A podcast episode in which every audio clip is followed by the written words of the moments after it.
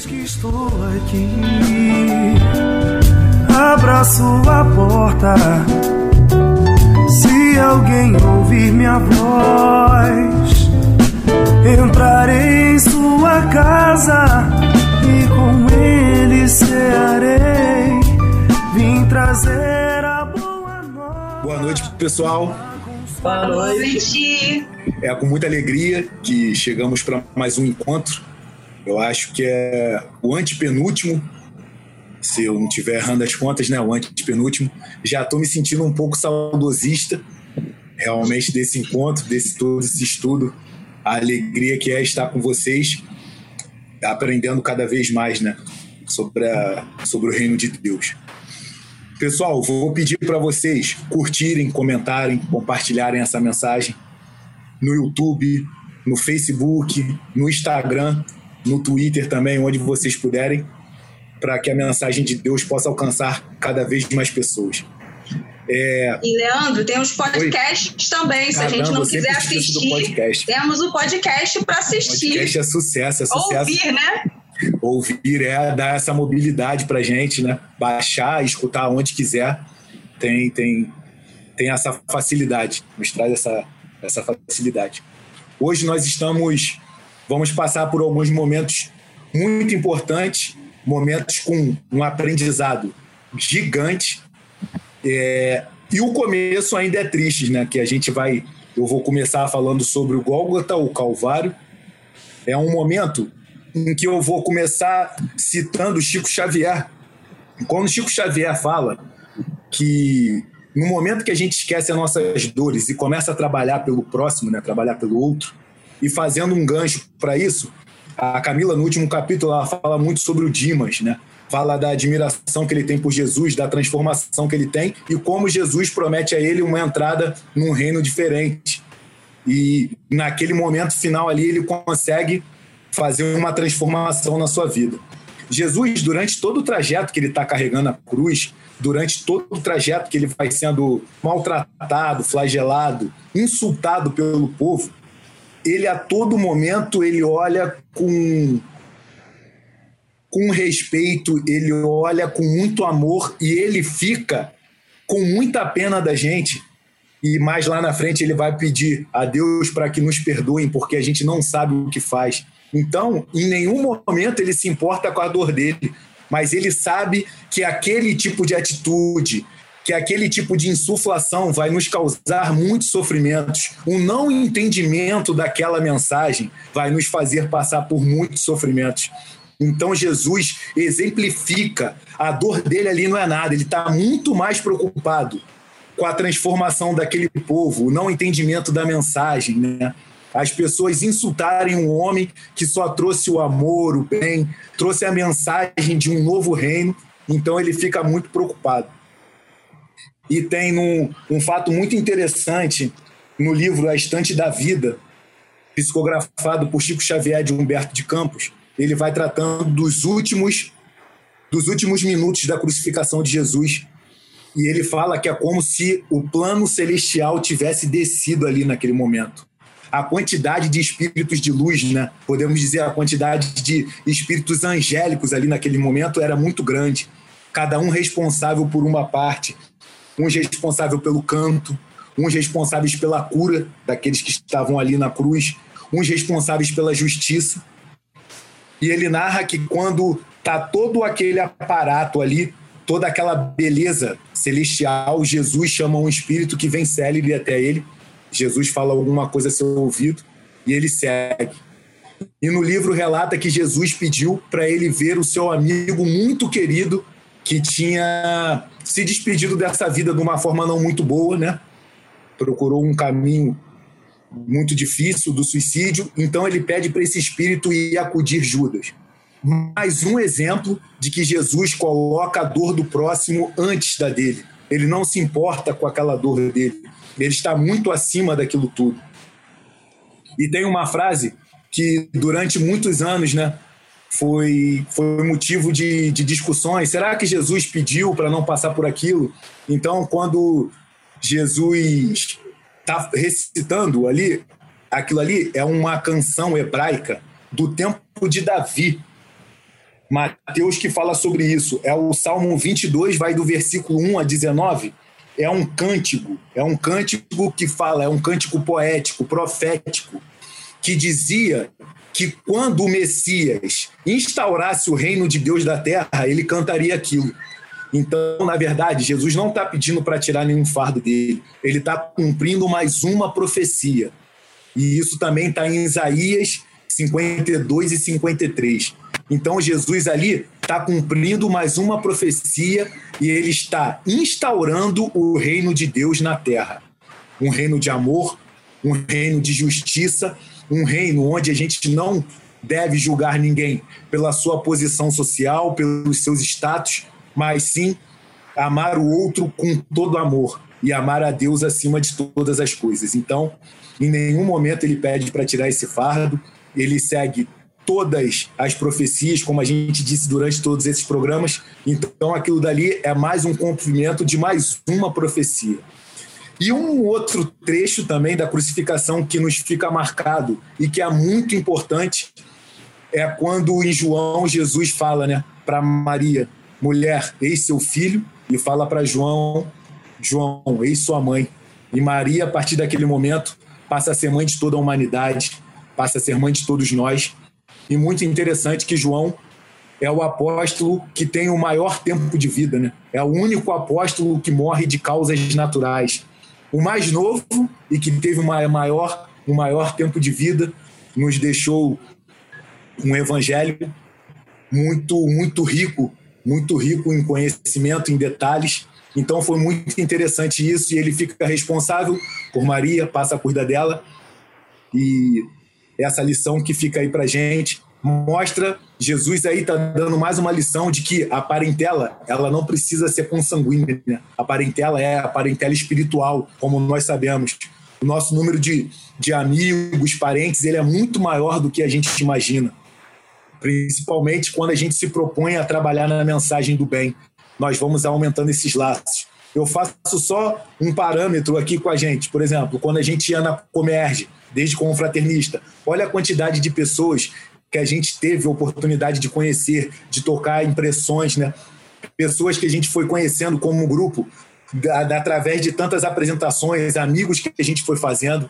E olha só quantas pessoas queridas que a gente conhece, que hoje em dia a gente lembra dela das nossas preces e elas lembram da gente. Então Jesus também deixou esse ensinamento de que a parentela é todos aqueles que vivam bem, vibram bem, todos aqueles que têm o mesmo objetivo, né? E se gostam, se respeitam acima de tudo. Então, esses foram os grandes ensinamentos da crucificação. E eu realmente fiquei muito emocionado com, com, com, essa, com essa descrição né, dos últimos minutos, porque deve ter sido né, a pessoa né, que, que o Humberto de Campos que conseguiu ver para descrever para a gente, deve ter sido uma coisa muito emocionante. Né? Você vê todo esse lado espiritual de um momento tão marcante. E a questão que eu queria falar entre quando há um escurecimento durante a crucificação de Jesus, Kardec nos explica que aquilo dali era, um, era uma causa natural, era um eclipse causado por placas solares, né? Aí não tem nada de sobrenatural, não tem nada de milagre. Foi uma coisa que aconteceu naturalmente, mas devido ao que se estava ocorrendo, ao peso daquele momento, se causa todo esse frisson, né? De, de escureceu, mas foi é um, um, fato muito interessante. E a questão do templo ter rachado no meio também foi só um tremor de terra, uma rocha assim desencostou da outra, porque o rasgar de véus, na verdade, ele é muito mais simbólico. É a questão de você mostrar a verdade, de você demonstrar o verdadeiro reino, de você não ficar apegado à letra da palavra, né? É você colocar o ser humano no centro do amor de Deus, da transformação que ele pode ter através dos ensinamentos de Jesus. Esse é o verdadeiro rasgar do véu. Então, é, é um momento muito bonito, muito bonito mesmo, e que a gente vai dar continuidade agora durante esse capítulo. Vou chamar esse jovenzinho que está aí hoje, e não, é o PH mesmo, sem calvanhar, que está um garoto PH, você, como sempre, muito elegante.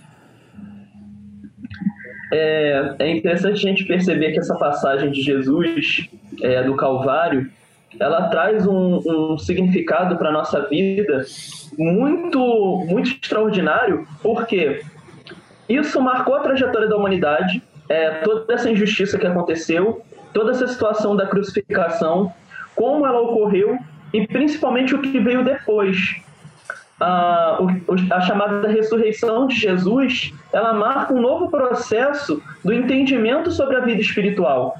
É claro que a gente tem ideia sobre as outras religiões, sobre o que elas dizem relacionado à ressurreição. E a gente vai tentar explicar aqui mais ou menos o que aconteceu, segundo a perspectiva espírita, é claro. É, a gente vai pular um pouquinho, né? Algum tempo depois, Maria de Madalena, é, a mãe do Tiago, Salomé, enfim, várias Marias ali reunidas, várias mulheres reunidas, elas compraram alguns aromas para ungirem o corpo de Jesus, o que era muito comum de acontecer é, com um familiar que havia desencarnado e com quem você deveria prestar algum tipo de homenagem. E aí, de madrugada, elas foram até o túmulo, né? Ao nascer do sol, mais ou menos, elas chegaram ao túmulo e ficaram se perguntando quem retirará a pedra para é, que elas possam visitar o corpo de Jesus. Quando elas perceberam, é, no momento ali do, da conversa, sobre quem é que poderia fazer aquilo, já que deveria ter muita força, elas perceberam que a pedra havia sido movida. E quando elas entraram no túmulo, onde estava o corpo de Jesus? Havia desaparecido. Né? E elas ficaram cheias de espanto. Até que elas viram um jovem sentado à direita, vestido com uma túnica branca. E esse jovem diz: Não se espantem, procurem Jesus de Nazaré, o crucificado. Ressuscitou, não está aqui. Veja o lugar onde o puseram.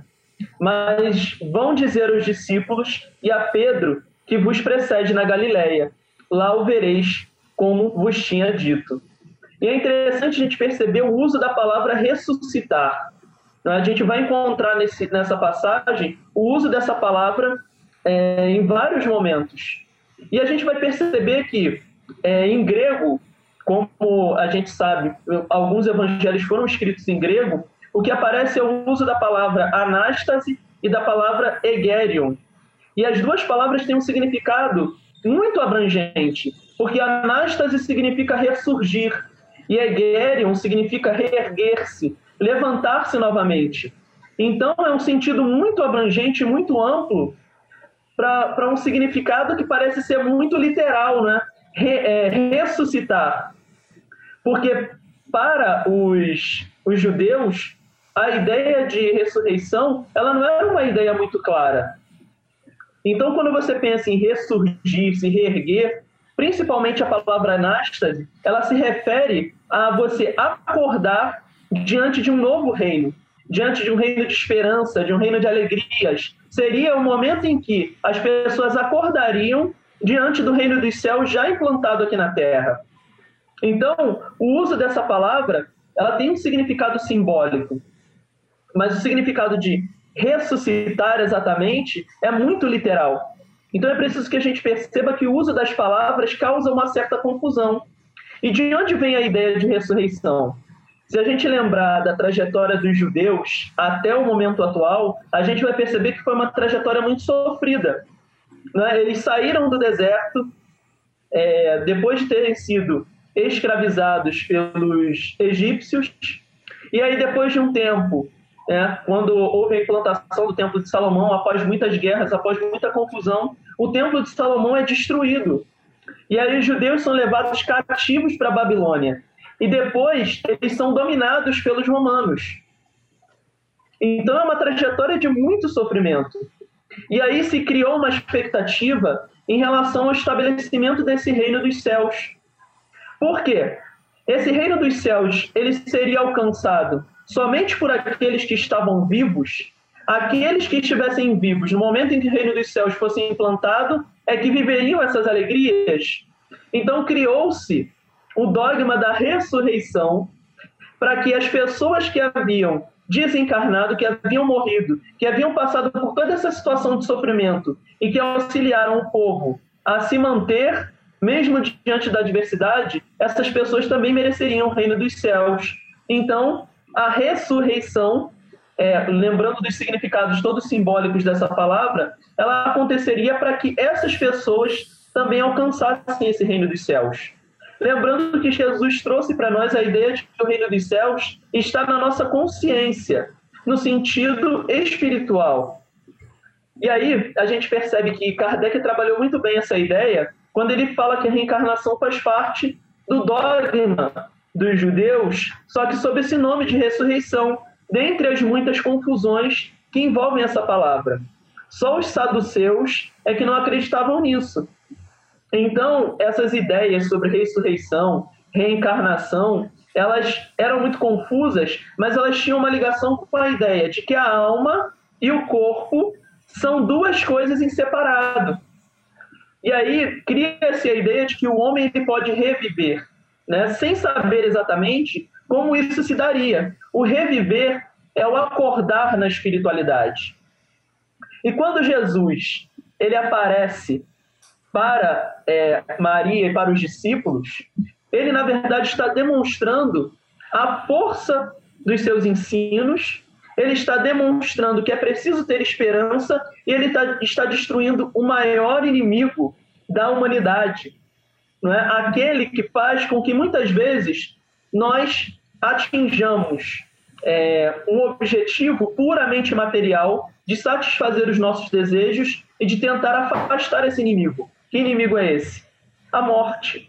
Jesus está demonstrando que a morte não existe. Então, quando ele aparece, a gente pode perceber que ele passa um tempo com os discípulos e depois desaparece, né? ele retorna, ele é arrebatado. Onde Jesus estaria? Obviamente, ele aparece materializado, demonstrando o outro lado da vida, resgatando a esperança dos discípulos e agora ele está do outro lado da vida, na pátria espiritual. É, esse ensinamento sobre ressurreição e sobre reencarnação, ele é significativo porque ele pauta a nossa própria ideia sobre a vida, nós enquanto espíritas. Porque quando Jesus ele aparece para nós, ele está demonstrando a morte não existe. Nós podemos vencer todas as dificuldades. Nada é passível de é, sofrimento. Todo sofrimento é passageiro. Todo sofrimento é pequeno diante das verdades espirituais. Então eu estou aqui para reerguer vocês, para que vocês renasçam a sua esperança e continuem firmes no ideal. Porque é preciso perceber que no momento em que Jesus é crucificado, os discípulos eles se encontram desenganados. Eles se desesperam, eles se fecham nas suas dores e eles se dispersam. Em algum momento eles acabam se reunindo, mas ainda com aquela sensação de insegurança. O que vai ser daqui para frente? O que nós faremos? Então Jesus aparece justamente para demonstrar a eles: olha, voltem para os eixos, vamos caminhar, vamos progredir, vamos seguir em frente. Apesar de toda a dor, apesar de todo o sofrimento vivenciado, é preciso continuar, é preciso divulgar a boa nova. Muito bom. É, agora, nossa querida Camila né, vai nos falar sobre isso. E engraçado que quando o PH começa a falar que elas estavam levando óleos para ungir, eu lembrei daquele outro episódio que a gente fala quando a, a, a irmã do Lázaro tá com perfume caríssimo na cabeça de Jesus, né? ela que conseguiu fazer a unção com um tempo de antecedência, mas conseguiu fazer, né? Um perfume bem caro, seguiu as tradições judaicas. Vai lá, Camila. É, acho que essa passagem é realmente emocionante. Ouvindo vocês dois falando, não tem como a gente não ficar emocionado com tanta lição que Jesus está passando, né, desde o momento é, da crucificação, agora com a mensagem da ressurreição. E aí a gente vai continuar nessa linha da, das mensagens que Jesus deixa da questão da ressurreição, e eu acho que o PH foi muito feliz né, em, em falar sobre é, esse momento, né, o que, que significava para eles é, estar lá no sepulcro para poder fazer suas últimas homenagens, né? Porque como a gente falou, Jesus ele foi crucificado como um bandido, né? Como um, uma pessoa qualquer, né? Pela lei a gente viu que foi um julgamento errado, mas foi o que aconteceu. E naquela época a gente sabe muito bem que quem era bandido era simplesmente enterrado, não tinha direito, né, a fazer todos os rituais que o próprio judaísmo né, colocava para os demais mortos, né? Então esse momento de despedida, né, como o PH falou, eles não tiveram esse momento, né?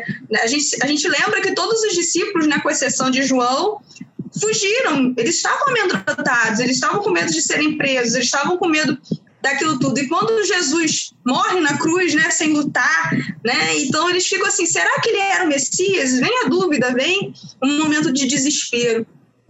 E, como sempre, quem estava lá eram as mulheres, né? As mulheres acompanharam todo o processo, as mulheres ficaram lá, né? Com exceção de João, que João foi um dos únicos que continuou ali firme e forte, né? Como bem ressaltou é, Leandro.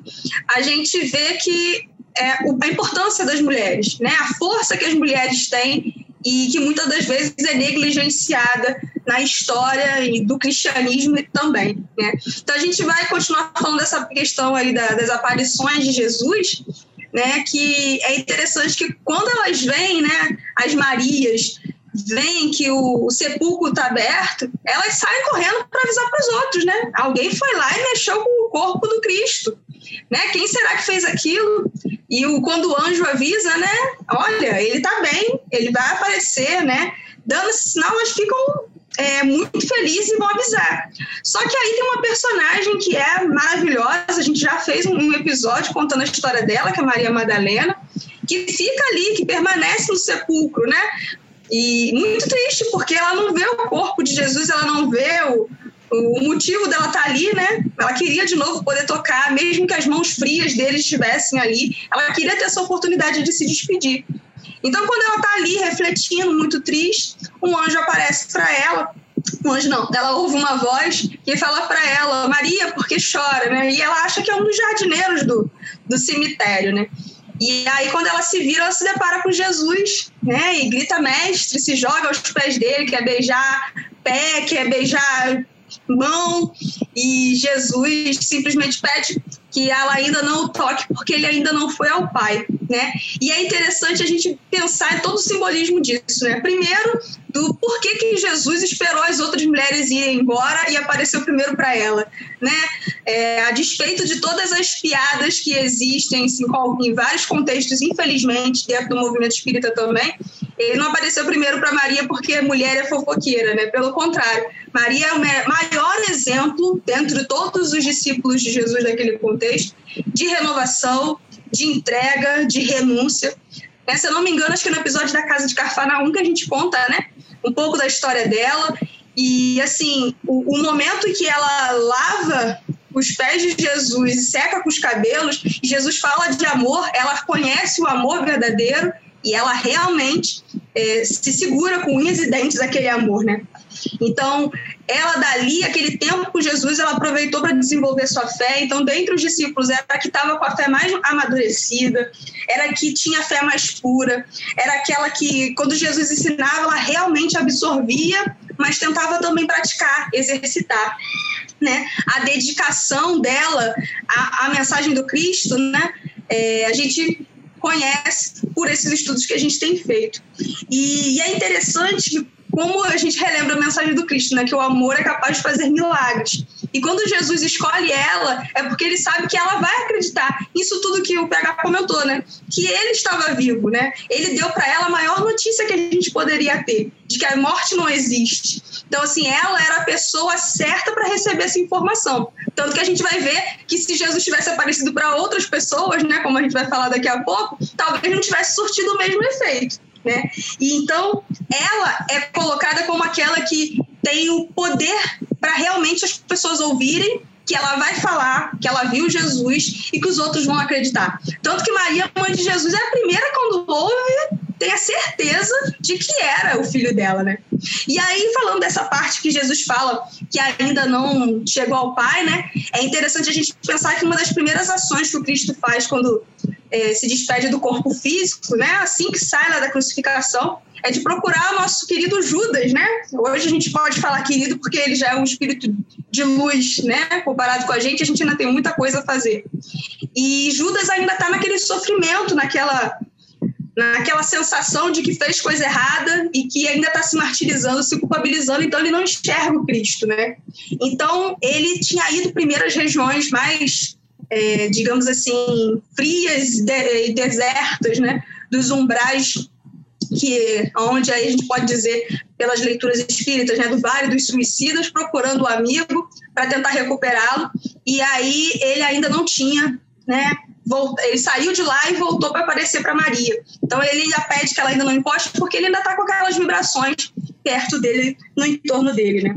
Quando ela ouve isso, ela se ajoelha, ela chora e ela percebe que tudo que Jesus falou é verdade, né? Então, é, quando ela chega e começa a contar para os outros, né, todos os outros discípulos, vamos lembrar quem eram esses homens, né? Como diz, é, como diz Pablo, Pedro era o brabo, né? Tomé era o incrédulo.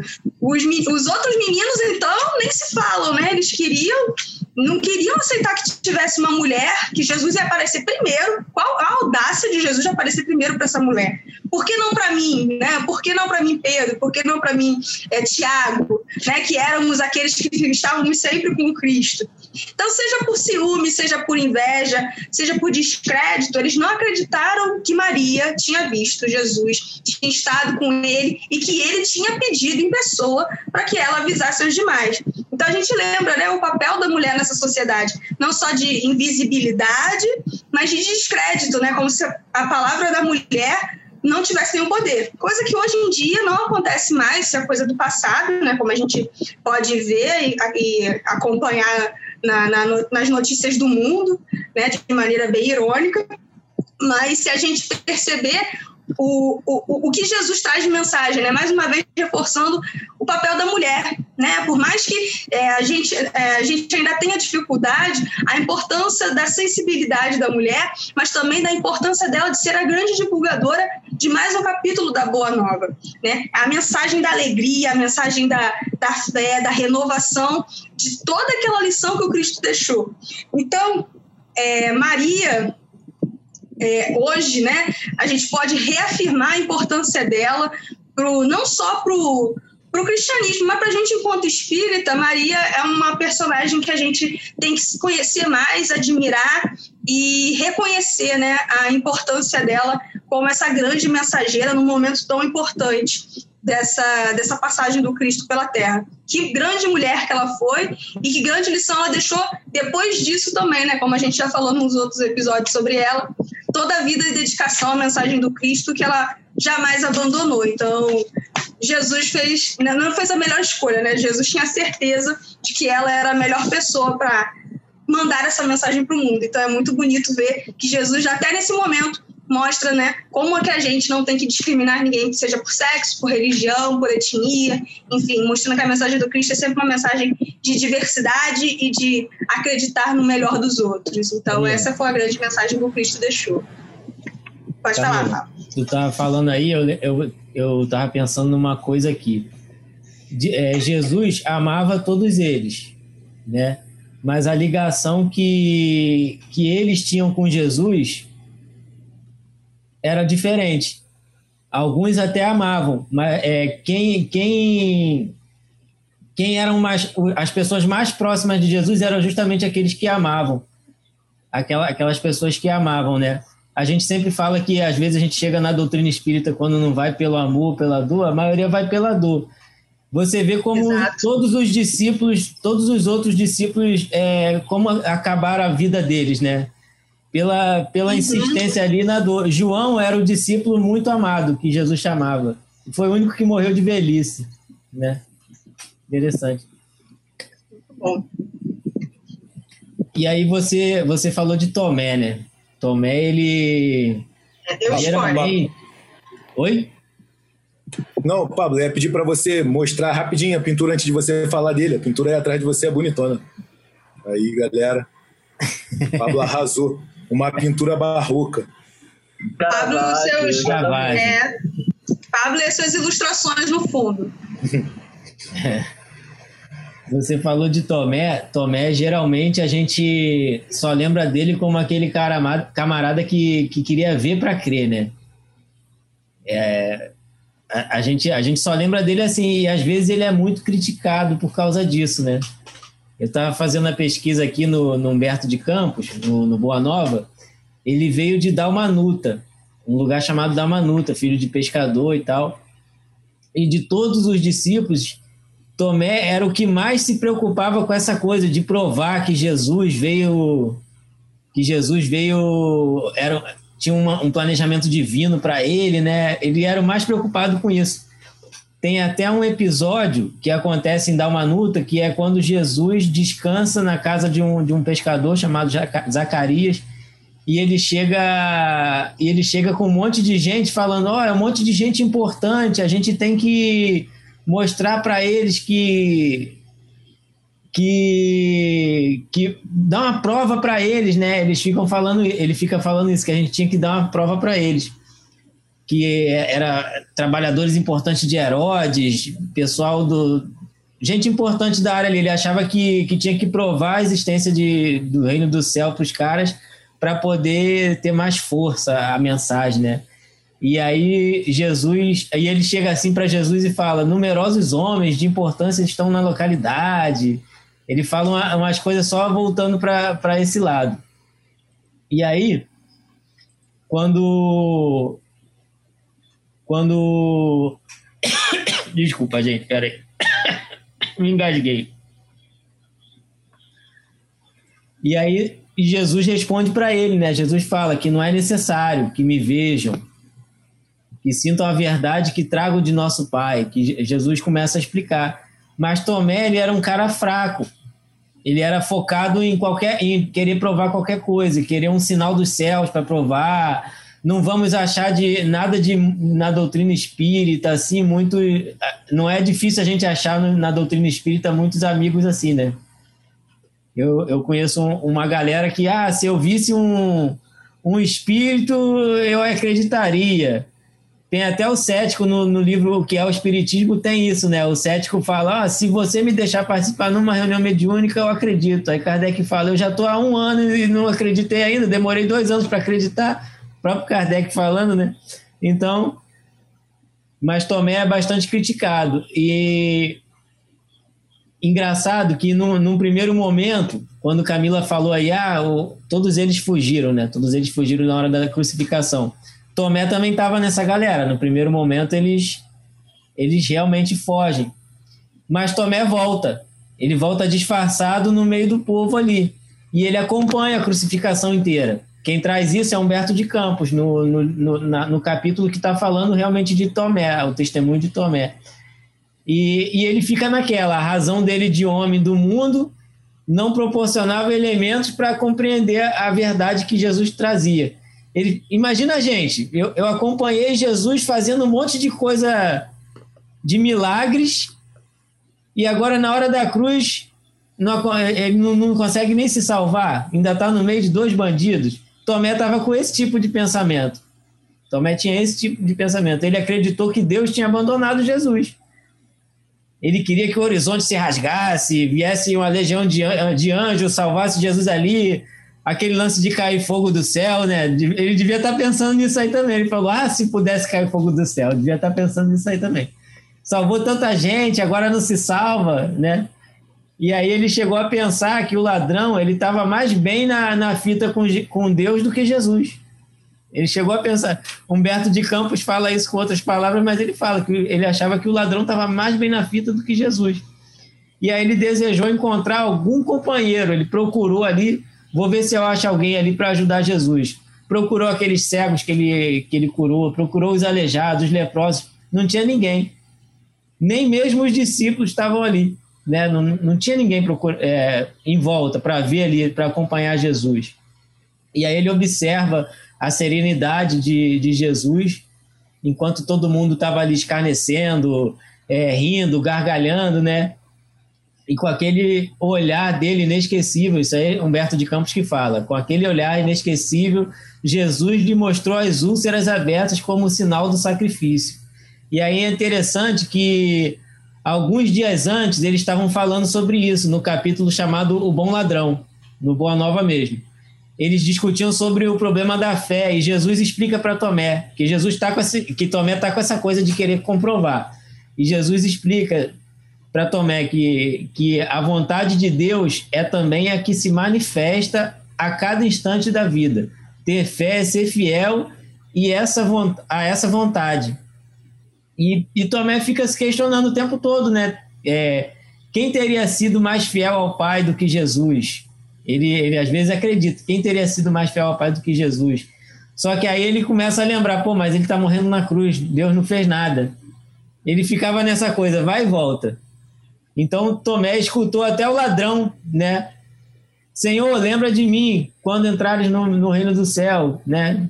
O ladrão já, já garante, garante o lado dele ali, né? Quando, quando, quando ele está ali. E Tomé, escutando isso, ele ouviu dentro da Humberto de Campos diz que ele ouve a voz de Jesus dentro dele, né? Dentro da cabeça. Vês, Tomé, quando todos os homens da lei não me compreenderam e quando os meus próprios discípulos me abandonaram, eis que encontro a confiança leal no peito de um ladrão.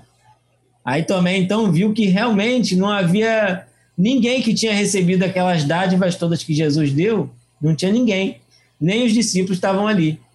Então, na, naquele momento que, que a gente conhece como a parte de tocar a ferida, né, que é até a foto que está aqui atrás de mim, Tomé ele não estava na hora que Jesus chega ali com, com pessoa. Ele estava meio. Humberto de Campos fala com outras palavras, mas ele estava meio bolado de todo mundo já ter visto e ele não.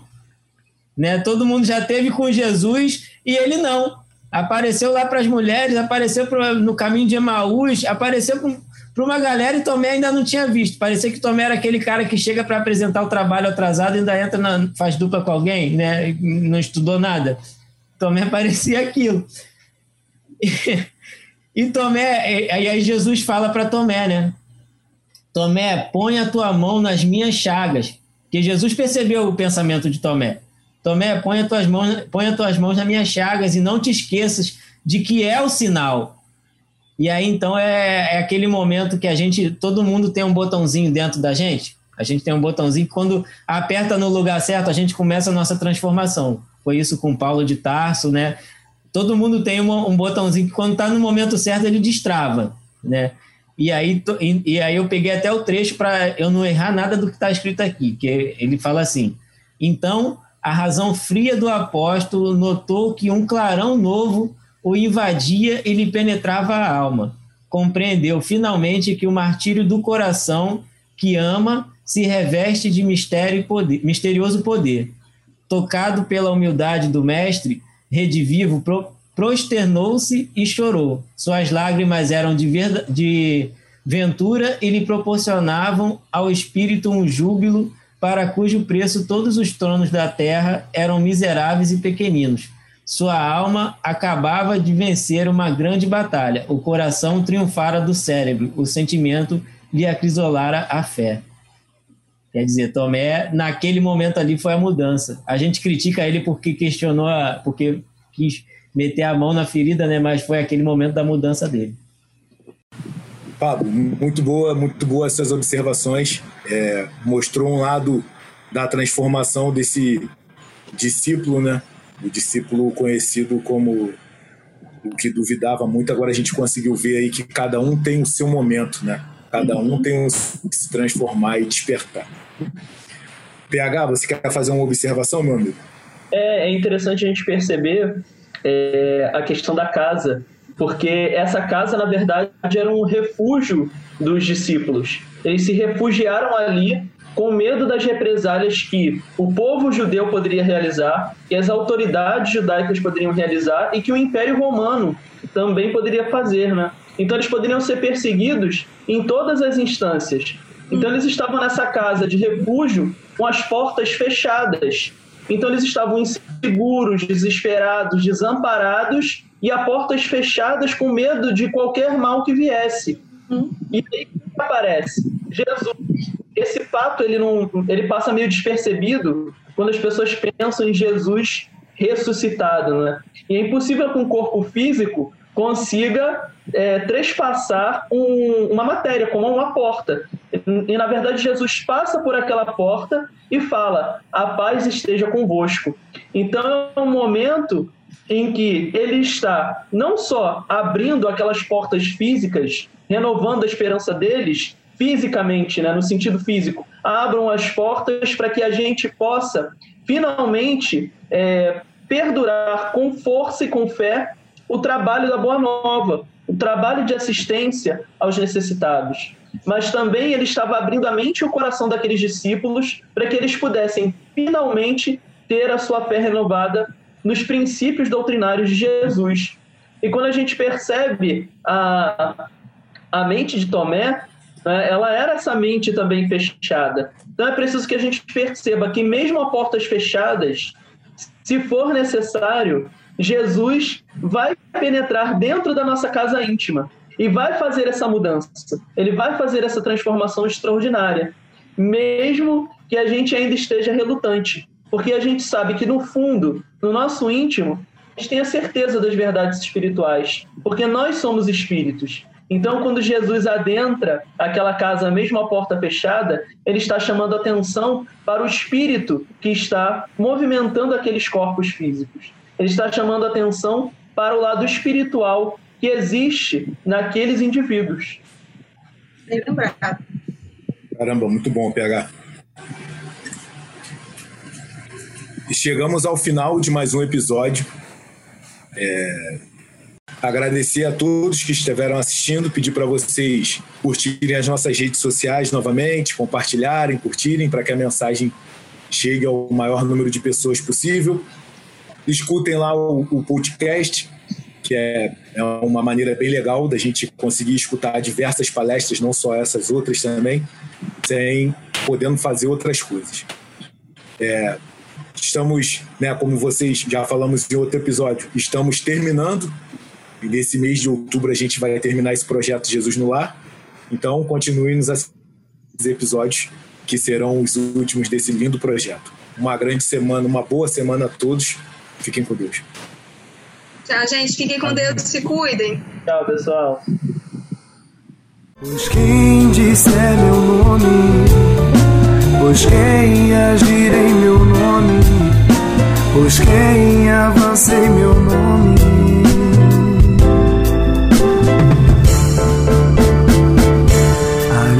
estar